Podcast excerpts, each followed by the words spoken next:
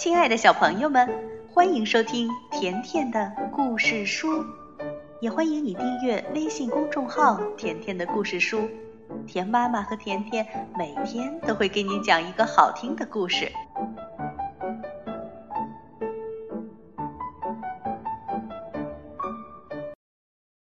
小朋友们，今天甜妈妈要讲的这个中国的童话故事来自苗族，故事的名字叫。猎人果猎。很久很久以前，在七七四十九座大山里，住着一只吃人的母老虎精。有一个年轻的猎人，名叫果猎，他决心为民除害。果猎并不是一个强壮的猎人。以前也没有打过老虎，他带了一张弓、一把砍刀、一柄钉耙，还有一张又大又厚实的白老虎皮。这张虎皮是果烈的爸爸留下来的。果烈的爸爸曾经是方圆百里最有名的猎人，后来他向母老虎精挑战，却再也没有回来。果烈说：“我是猎人的儿子，我一定要为爸爸报仇。”不知走了多少天，果烈来到了第四十九座大山的山脚下。这里有一座废弃的寨子，一排排吊脚楼东倒西歪，听不到一声鸡鸣狗叫。果猎挨家挨户的搜寻，希望能够找到幸存的人。果猎走进一户人家时，忽然从一个雕花的石头碗柜里传来了话声：“你是谁？”果猎大声说：“我叫果猎，是猎人的儿子。”吱扭一声，石门开了。从碗柜里走出了一位美丽的姑娘，她高兴地说：“猎人的儿子，你一定是来为我们除害的。”姑娘告诉果烈，寨子里的人都被母老虎精吃光了，她一个人躲在石头碗柜里，才幸运地活了下来。母老虎精到底有多厉害？怎么连我阿爸都输了呢？果猎一直有一个解不开的疑团。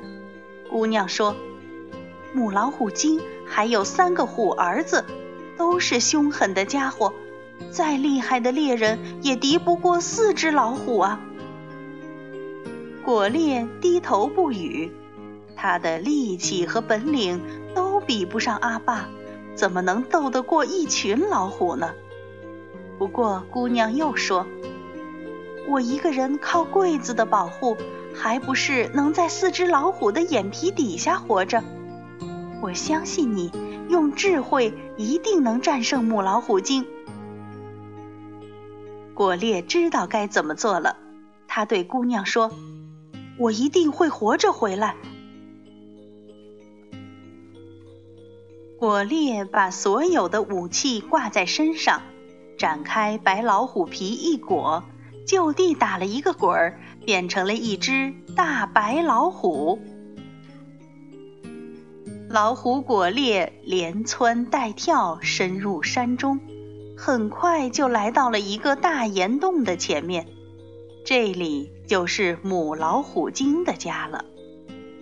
果猎故意憋粗嗓子，使劲喊：“姑妈，姑妈，你在家吗？”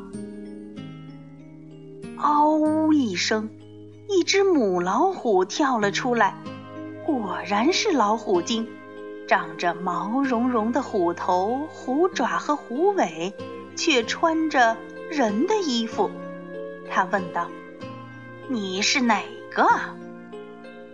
果烈虽然心里害怕，但还是把胸脯挺起来，故作大大咧咧的样子说。我是你的远房侄子白老虎精的儿子啊！当年我阿爸被猎人打死了，这次我回来替我阿爸报仇。”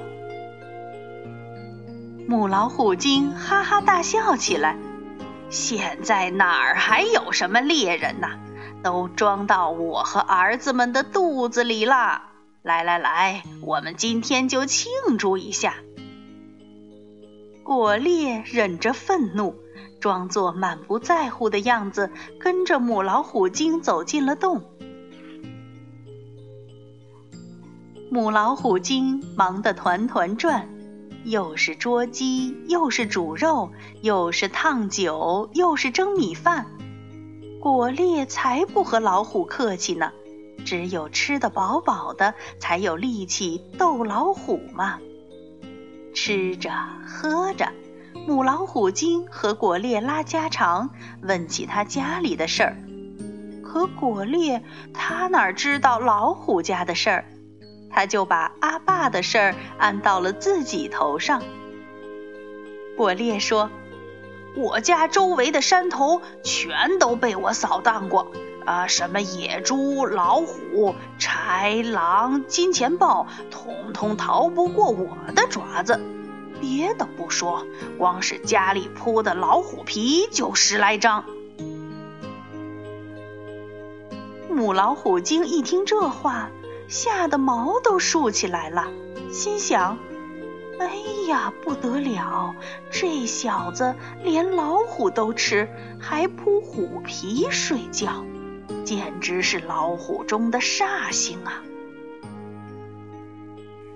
吃饱喝足之后，果烈抹着嘴问：“哎，姑妈，表哥怎么还不回来？”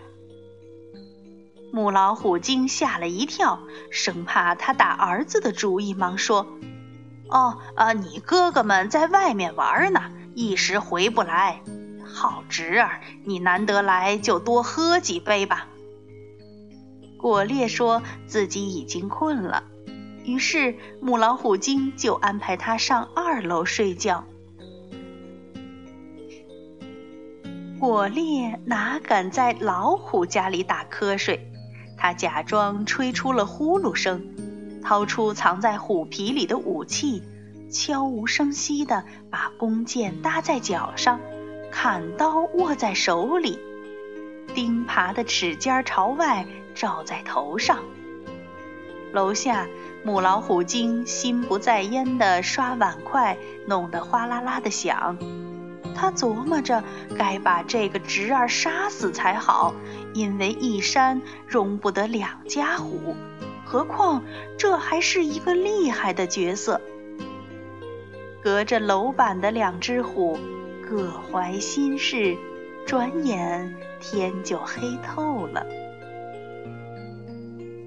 这时，只听“咣当”一声，大门开了，母老虎精的大儿子。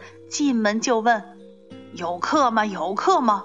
哎，桌上有酒，锅里有饭，老远就闻到了，实在是香啊！嘘嘘，母老虎精赶忙制止大老虎：“你们下山打食吃，还怕亏了肚子？回家来吼什么？不要吵醒你表弟，否则吃不了兜着走。”大老虎问：“哪里冒出来的表弟？”母老虎精把果烈说的话添油加醋地描述了一番。大老虎听后非常吃惊，竟然还有这么厉害的亲戚！